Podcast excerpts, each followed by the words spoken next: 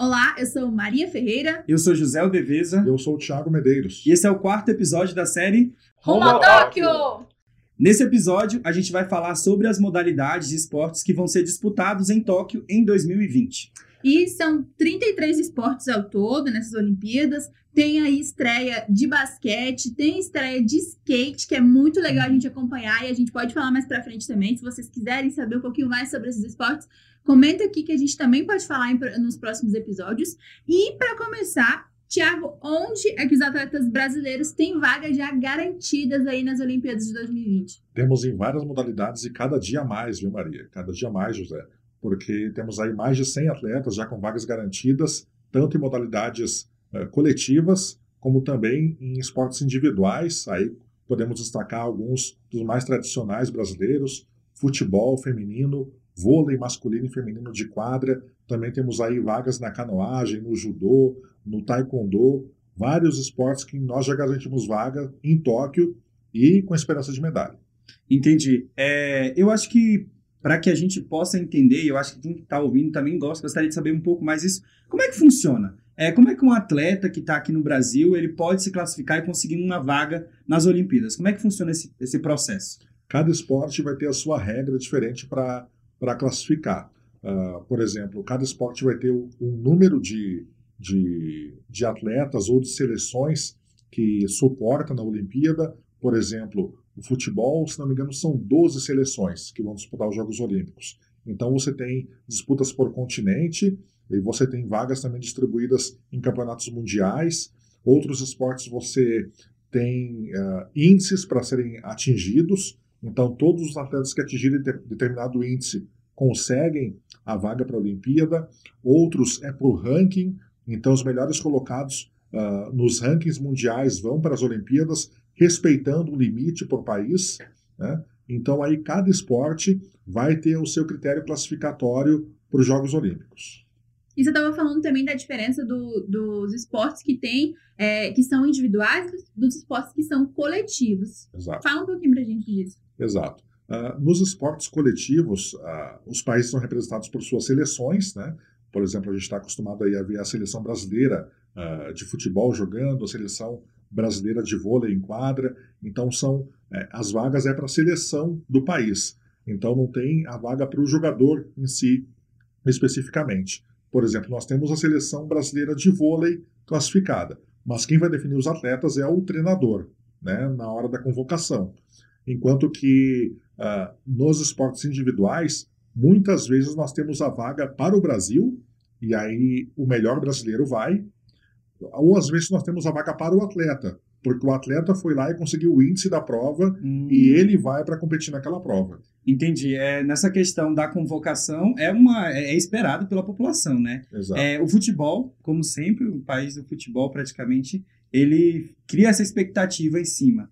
Você já sabe mais ou menos, ou você já montou uma seleção que você acha que seria muito boa para que o Brasil representasse nas Olimpíadas? Bom, no futebol nós temos vaga até o momento no feminino. Hum. Então nós temos aí 18 atletas brasileiras que vão aos Jogos Olímpicos de Tóquio, convocados aí pela técnica sueca do Brasil. Enquanto que o futebol masculino ainda depende do torneio pré-olímpico, que vai ser disputado em janeiro de 2020. Então, se você está vendo esse vídeo antes de janeiro, ou ouvindo esse áudio uhum. antes de janeiro, não sabemos ainda se o futebol masculino do Brasil vai aos Jogos ou não. Uh, e aí vai depender disso a, as convocações. Né? No caso do vôlei, nós já garantimos vaga com as duas seleções, masculina e feminina.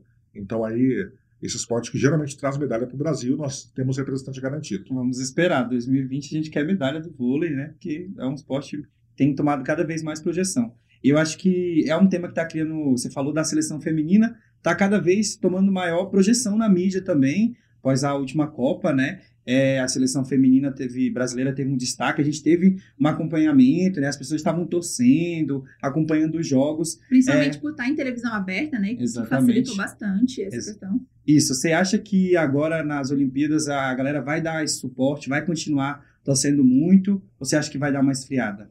Creio que sim, porque até essa edição da Copa do Mundo Feminina, nós tínhamos os Jogos Olímpicos como a principal competição de futebol feminino do mundo. Agora que a Copa do Mundo Feminino tomou uma projeção maior. Então, nós temos aí uma, uma possibilidade boa, né, porque o Brasil tem muito talento nessa área, e se aumentar o apoio, com certeza nós temos uma chance aí de, de ter uma boa campanha nos Jogos Olímpicos, como já tivemos no passado. Já tivemos medalha de prata, enfim, medalha de bronze. O futebol feminino traz boas, bons resultados aí, historicamente para o Brasil. É, você falou também muito sobre a questão na, na hora da classificação, da questão dos índices. É, no último episódio, a gente falou como foi a compra dos ingressos, o site trabalhou com isso. Então, se você quiser saber sobre isso, vai ouvir o nosso último programa ou assistir lá no nosso canal do YouTube, que você vai poder saber um pouco mais. Na questão do atletismo, é, já tem brasileiro que está se destacando. É um esporte que, como as competições geralmente elas são rápidas, né? Você sabe mais ou menos é, quem que vai estar. Tá, é, e só que ela tem um pequeno porém, né? É, como é na questão dos índices, até ano que vem ainda estão escolhendo mais ou menos quem são os atletas. Você pode dizer mais para a gente, a gente pode esperar que o Brasil vai trazer medalha nessa questão, que também é um esporte que está tomando mais visibilidade, né? É verdade. Principalmente o Brasil tem se destacado nos revezamentos rápidos, né, provas de pista. Revezamento 4 por 100 masculino e feminino. Uhum. Então, garantindo vaga nesses revezamentos, nós temos uma boa chance de medalha também no, no, nas provas de atletismo em geral, cada país pode ter no máximo três atletas e um reserva, três atletas classificados. Então, isso ajuda principalmente na, na disputa contra os Estados Unidos, que historicamente uhum. tem a seleção mais forte né, no atletismo, e a Jamaica também. Então, mesmo que eles tenham, por exemplo, seis, sete, oito atletas atingindo o índice, só três vão poder ir para os Jogos Olímpicos. Uhum. Então, isso aí facilita para tem uma, uma, uma equidade melhor entre os países diferentes, né? Então, é, é, um, é um país, é, é uma, um esporte diferente nesse sentido, uhum. por causa dos índices e também pela limitação que dá de atletas para o país. E no caso dos revezamentos, só uma equipe de revezamento para o país pode classificar. E esses esportes também, eles são esportes que eles criam nomes, símbolos assim do esporte, né? Que é o caso do Zen Bolt. É, no Brasil, você sabe se a gente tem um nome que vai representar alguma coisa assim desse sentido? Assim, no atletismo, nós temos temos possibilidades sim de, de surpresas, né? Nós não temos nenhum favorito. Ah, entendi. A, a medalha, mas temos possibilidades de surpresa. É, a gente falou no último episódio também da, da, da Nathalie, né? No, na esgrima, do Isa, Isaquias? Do Isaquias, Isaquias, na canoagem também. E o Thiago estava falando pra gente é, que muitas vezes surgem direto muito brasileiro em, em competições que a gente nem sabe que existem, mas eles aparecem e, e do nada começam a fazer sucesso, né? A gente tem algum exemplo disso aí? Acontece porque é, a gente tem aqueles esportes que a gente espera medalha, uhum. né? Que a gente já vai esperando medalha. Uhum. Mas também sempre tem alguma surpresa do Brasil lá pelo caminho.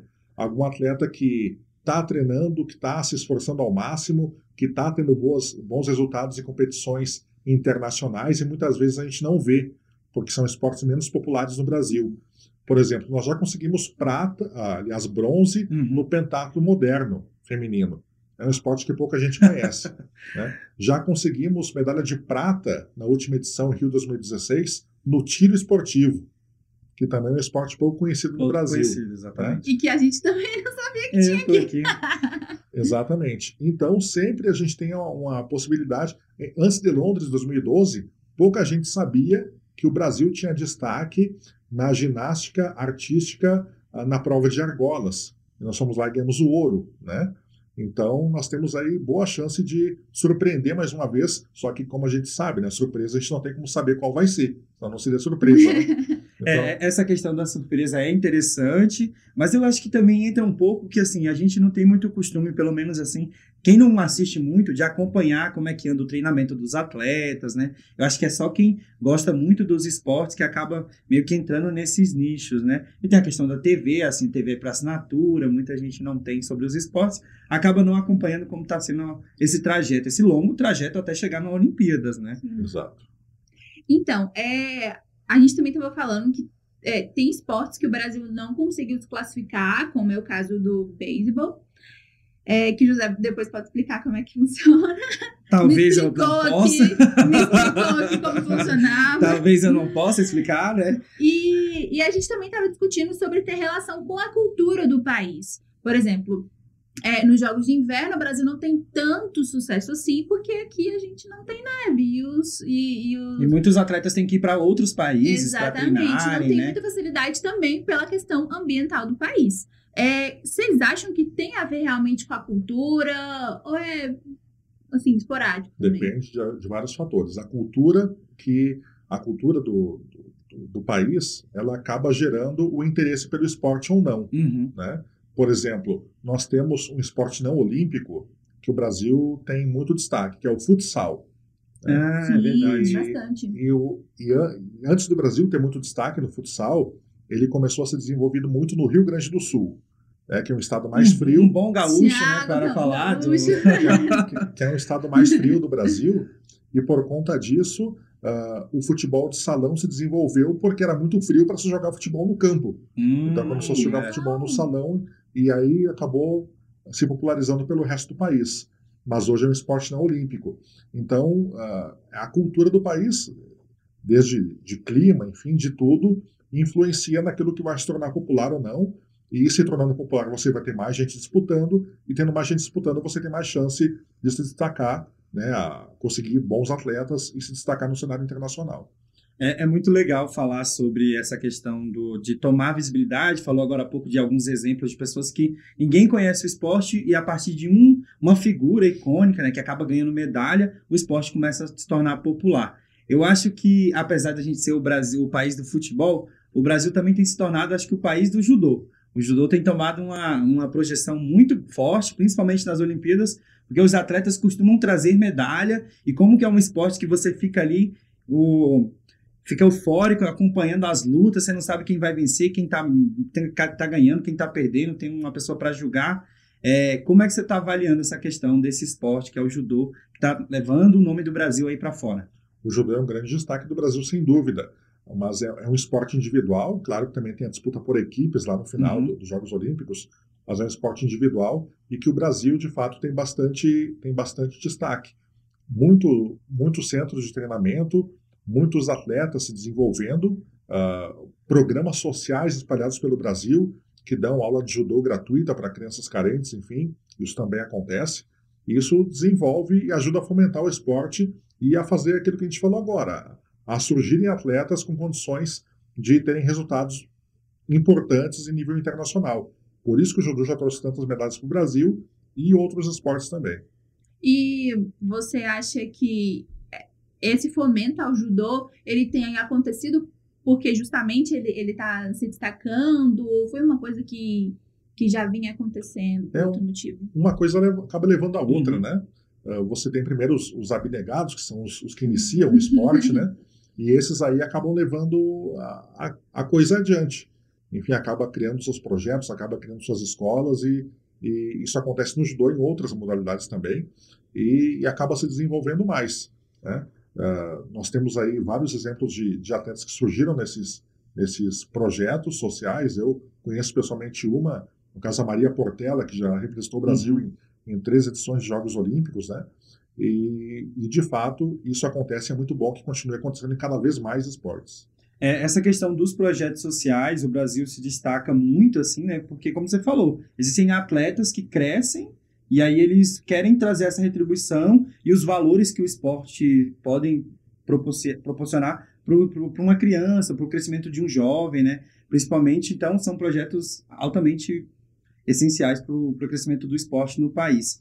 É, sobre essa questão de esportes menos conhecidos, e aí a gente entra um pouco também para falar um pouco sobre o fomento de algumas categorias, né? Se a gente observar, você falou agora o é, pentátulo? Pentátulo moderno. Pentátulo. Vamos lá, se, vamos, comenta aqui embaixo quem conhece, quem sabe o que é o pentátulo moderno. Acho que o Thiago vai dar uma aula aqui pra gente sobre como é que funciona esse esporte, porque de fato é, são esportes que são menos conhecidos, eles são menos populares, você não tem grandes nomes que representam, grandes nomes assim, né, que você tem atletas, mas que não são atletas que têm muito destaque na mídia. E que não são grandes nomes porque não tem esse destaque. na mídia, exatamente. É, você acha que agora, recentemente, a gente teve o Pan-Americano, né? Teve, tiveram alguns atletas que apareceram no PAN e que provavelmente vão representar o Brasil. É, sobre a questão do patrocínio, você acha que o Brasil, tendo esses projetos sociais, é, e grandes nomes, você, o patrocínio está aumentando, ou ainda existem atletas que estão fazendo muito esforço para chegar até uma Olimpíada? Está sendo uma coisa muito distante da realidade de muitos atletas ainda? É, você tem aí várias formas né, de, de conseguir ou de não conseguir os seus objetivos, né? Porque nós temos aí patrocínio por conta, às vezes, de empresas, tem empresas que patrocinam atletas ou, ou grupos de atletas, você tem uh, patrocínio através das confederações, que geralmente buscam também através de empresas públicas e privadas esse patrocínio e, e distribuem uh, para os seus principais atletas e seleções. Uh, você tem o, o, o, patrocínio também através de. Agora me fugiu. Mas o outro tipo de patrocínio muito comum uh, no Brasil é por meio de bolsas do governo, hum, né? Para atletas que se destacam. E principalmente em início de, de trajetória, você tem o patrocínio, né? Que é Uhum. quando O fomento familiar, né? você consegue, pela família, dar o, ter o seu início no esporte. O que não é ruim, Não, Mas pouco não acontece. é, porque nem todo mundo tem condições, de fazer isso, né? É por isso que você vê muito atleta fazendo vaquinha, leve um atleta a um- uma competição. Então, é importante que também você considere, as pessoas ajudem né, alguns atletas para fazer a pessoa chegar num espaço como esse de Olimpíadas, né? E você já digitou aí nos comentários, eu sou fã de pentatlo moderno. Pode digitar aí, ou hashtag pentatlo moderno. Vamos torcer, vamos Uma- acompanhar. Sim. Que é um esporte que foi disputado por nada mais nada menos que o Barão de Coubertin. Nossa, conta pra gente que é. Interessante. Pero no, no conoco. Fundador, fundador dos Jogos Olímpicos Modernos. Ah, olha entendi. só. Aqui também é lugar de cultura. Então, esse negócio do patrocínio é muito sério também, porque, como a gente viu na, na Copa do Mundo Feminina, que aconteceu esse ano, né? A, a Marta é, Um pedido de socorro, sim, quase, né? fez um pedido de socorro sobre patrocínio em, é, no, para o esporte feminino, que é o que não acontece. E foi muito legal as coisas que ela falou, se vocês quiserem depois pesquisar sobre, O para quem, pra quem dela, não né? viu A fala dela no o depoimento jogo. dela no, no jogo que eles perderam, que acho que Foi foi, a eliminação do Brasil, final. né? Então, assim, a Marta meio que ela foi um, Virou um símbolo relato disso. dela de Exato. como o esporte precisa do apoio, né? Ele precisa de visibilidade para que ele continue crescendo, porque assim, ó, a, a gente já comentou aqui nos últimos episódios sobre como que funciona para chegar até o Japão, né? Como você pode comprar passagem. A gente sabe que isso tem um custo e para levar uma seleção é um custo você pode pegar e multiplicar esse valor aí várias vezes, né? Para Ah, você levar um atleta é. até lá. Então é difícil você ter um atleta que chegue até e até dar a volta no mundo, chegar em outro outro continente para competir. Então acho que o fomento Fora também é, conseguir é, treinar aqui no, no, no Brasil, né? Que já se Exatamente. torna complicado. Então, um- uma dica que a gente dá e um pedido também é apoiem os atletas da cidade de vocês. Quantas vezes a gente já, já Uhum. não foi abordado por pessoas que estavam vendendo doce e dizia que era atleta, que estava querendo ir para tal competição e a gente, às vezes, não, não escuta, né? Uhum. É, acho que a gente, pegando esse gancho, é, eu acho que a gente tem que falar do Pan-Americano. Que eu acho que é, o, é quase que o. É, o- é a, é, o é a entrada do que É. está chegando às Olimpíadas, né? A, Exatamente. nossa entrada do jantar das Olimpíadas aí. É, O que, que, você, o que, que você observou? É, o Brasil estava bem colocado, ele estava se destacando, ele vai chegar nas Olimpíadas com todo o gás, ou foi um país que foi meio neutro? Porque eu tive observando que o Brasil deu uma É, pela primeira vez o Brasil ficou em segundo lugar no quadro de medalhas, né? Olimpíadas, vamos que vamos, Unidos. né? Uh, E a gente tem que, claro, ter aquele, aquela análise de comemorar, obviamente, pela, pelo resultado histórico numa edição de Jogos Pan-Americanos e também saber filtrar ah, até onde que essa concorrência aqui nas Américas representa um pouco de como vai ser a concorrência com o resto do mundo, Sim. né? Uhum. porque não, não necessariamente o resultado vai, vai se repetir, mas nós esperamos que o Brasil tenha uma, uma boa classificação no quadro de medalhas das Olimpíadas, mas é óbvio que vai ser um número muito inferior ao que foi nos Jogos Pan-Americanos, porque a- o nível de exigência vai ser muito maior, competindo contra europeus, contra asiáticos, enfim, contra outras potências que não participam, é claro, aqui dos Jogos Pan-Americanos, não participaram aqui em Lima. Né? E até porque também tem modalidades que nem, nem sempre são, são as mesmas, né? E as regras nem sempre são as mesmas também Então, são competições bem diferentes. Mas dá, é claro, para a gente ter aquele gostinho né, inicial Sim. de competição esportiva em nível internacional e para a gente poder ter aí uma, uma visão de quais atletas estão em crescimento e em condições de representar bem o Brasil. É, a Pelé é mais ou menos um ano, né? Então, Temos a, a lista, passar aqui, vamos repassar antes de terminar o episódio, a lista dos 33 esportes dos Jogos Olímpicos. boa. Decorou, Thiago? Vamos ser eu, assim, surpreendidos aqui também. eu, eu, eu, eu meio que desconheço, são muitos 33, e a minha memória ela anda cada vez mais, é, mais falha, né? Então acho que a gente vai pegar aqui, vai memorizar. Eu acho que, eu acho que dá para falar um pouco mais sobre cada esportezinho, a gente fala o nome, né? E a gente vai tentar lembrar o que, que a gente lembra sobre esse esporte. Bom, no, no quadro de, de esportes olímpicos, nós temos um que eles chamam de esportes aquáticos. Uhum. né? Então, é, engloba natação, engloba nado sincronizado, engloba saltos ornamentais, né? todos eles sob o mesmo guarda-chuva de esportes aquáticos. Uhum.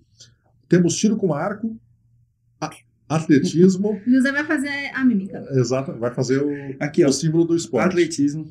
Atletismo, que não é só as provas de pista, né? Aham. Nós temos também as provas de campo, que são os lançamentos, lançamento de dardo, martelo, aquela coisa toda. Beisebol e softball, Que o Brasil, a gente comentou, foi eliminado, né? Mas Isso. É, então é aquela história, né? Tipo, eu particularmente, ou você, quem tá conhecendo a seleção brasileira de beisebol, acho que a gente precisa correr atrás aí pra saber quem são essa galera. se você joga beisebol no Brasil, comente aqui Comente aqui se você joga beisebol. Eu jogo beisebol. Manda o seu relato pra gente. Basquete, que se divide entre o basquete tradicional de quadra 5 contra 5 e o basquete 3x3. Quem acompanha o, pod- o podcast aqui sabe que o Thiago é o, o, o cyberfã, o hiperfã de, bas, de basquete. Gosto O muito. Thiago, E ele jogava basquete, né? Então ele meio que... Tentava. tá- Tentando, mas parei de crescer. E o Thiago diz que tem 1,90 E dois. E ele é pequeno. 1,92 e diz que é pequeno para o esporte. É, eu considero Imagina a gente, 1,63 não, não tem tamanho Tô disso. fora. Canoagem.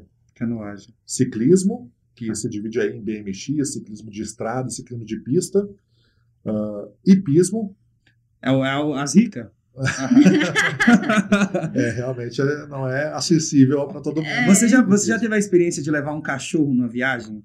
Agora você imagina levar um cavalo para Tóquio. Exatamente. Calcula isso é daí. muito Calcula, coloca isso daí na, na- no, no, no, no seu orçamento. Eu acho que é mais caro que você passar. hein? É. E não é qualquer cavalo também. Né? É. Tem que Não ser um é- cavalo de competição específico. Não pode ser um jeguezinho, né? Não. Não. Esgrima, futebol, masculino e feminino, Uhum. golfe, ginástica, que se divide entre ginástica artística, ginástica rítmica e de trampolim. Temos também hóquei, o judô, karatê, pentatlo moderno, o remo, temos também o rugby, a vela, que são várias provas de vela, o tiro esportivo, o skate, que está estreando nos Jogos. Estreia, né? Uhum. E uma curiosidade, tiro esportivo. tiro esportivo, somos medalhas de prata no Olha última edição dos só! Jogos Olímpicos, em uma das modalidades. Felipe U ganhou medalha Muito de legal. prata. Eu ia fazer uma piada infame, mas eu Por favor. pulei, pulei. Inclusive, o tiro esportivo não é muito popular no Brasil, mas o tiro esportivo, além de ter sido medalha de prata no Rio 2016, foi a primeira medalha do Brasil na história dos Jogos Olímpicos. Também uma prata com tiro esportivo. Sério? Nossa. No Brasil é popular só o tiro normal, né? É, A gente falou pra ele, não, a gente falou pra ele não fazer. É a gente foi, mas desculpa. O que a gente estava falando antes também sobre os esportes, eu esqueci o nome agora, mas tipo karatê é, e esses que puxam para esse lado serem é, o Japão ter mais Destaque, né? Só que ele é um país que se Destaque, destaca nas artes marciais. é, né? é, Exatamente. artes marciais, esqueci o nome exatamente. Exatamente. Judô, karatê, taekwondo são esportes que o Japão geralmente tem bons atletas e se destaca e ganha muitas medalhas. Os nomes são É claro. todos asiáticos, né? Então, Também. Eu parei, se não me engano, foi no rugby, Foi. vela, tiro esportivo, skate, escalada esportiva, o surf, que também está estreando. Como é que funciona o surf lá? Vocês- O surf vai ser ó, na numa das praias de, de Aham. Tóquio e vai acontecer eh, em eliminatórias por quatro dias e as finais no quinto dia. Porém, depende, é claro, das ondas, né? Então, o programa olímpico ele, ele considera, na verdade, um festival olímpico de surf com nove datas. ficam acontecendo e aí o dia que tiver o melhor. com nove, é, são nove datas previstas para o surf. A expectativa dos organizadores é que nos cinco primeiros dias se defina tudo. E nos dias seguintes seriam apenas uh, apresentações artísticas de surf, sem valer medalha. Porém. De essa... graça para ver? Não. não, ingresso.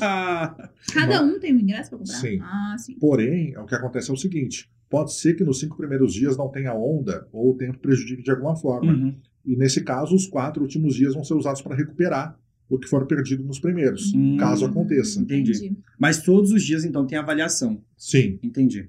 É, Tem algum outro esporte que você. Porque assim, é, depende de condições que vão além da, do- da organização, Sim. né? Tem algum outro esporte que tem alguma coisa parecida? O tênis também é assim. Porque se chover, a quadra não é Acabou. coberta, Aham. não tem como continuar a competição. Isso aconteceu nos Jogos do Rio, é comum inclusive acontecer em Jogos Olímpicos. Ah, não tem, nós tem controle sobre o Uhum. clima, então se chove, acaba tendo que adiar aquela rodada e, e mudar também jogos de Uhum. quadra, que aconteceria numa quadra auxiliar passar para a principal e vice-versa. Então, seguindo aqui, nós temos o tênis de mesa, temos o taekwondo, o tênis normal, o triatlo, o vôlei, tanto de quadra quanto de praia, Uhum. levantamento de peso e a luta livre, também conhecida como luta olímpica ou luta greco-romana. E a- o vôlei também, o vôlei de praia vai depender dessas questões climáticas também, né? Também vai depender, é verdade. Bastante. Se o clima não ajudar, nós sabemos que o Japão tem suas inconsistências de clima, né? Ah, alguns eventos climáticos ah, extremos que a gente não tem no Brasil, por exemplo, como tufões, né? Uhum. Então pode ser que Nossa, aconteça eh, alguma coisa que impeça a competição de se realizar e tem que ser adiada. É isso? Creio que sim. Listamos aqui todas Todos os esportes. Agora né? você sabe. Você que é fã, você vai comentar aí qual o esporte que você está ansioso para ver nessas Olimpíadas, né? Eu acho que é importante lembrar que essa série já está no seu quarto episódio e que Exato. você que está ouvindo o nosso podcast é, tem uma transmissão, um vídeo, você pode ver os nossos rostinhos lindos, né? Esses, pão, pão- esses pãozinhos que estão aqui. E aí você vai poder assistir lá no canal do Thiago Medeiros, blog Thiago Medeiros no YouTube também. E no episódio anterior, a gente também falou sobre os ingressos que ele já comprou, vários esportes desse. Ele, ele comprou de 10? 10 Yes, esportes. É o momento. Ele vai assistir 10 esportes por enquanto, né? E aí você pode conferir também. E você vai aprender, além disso, como planejar sua viagem, que a gente também falou aqui.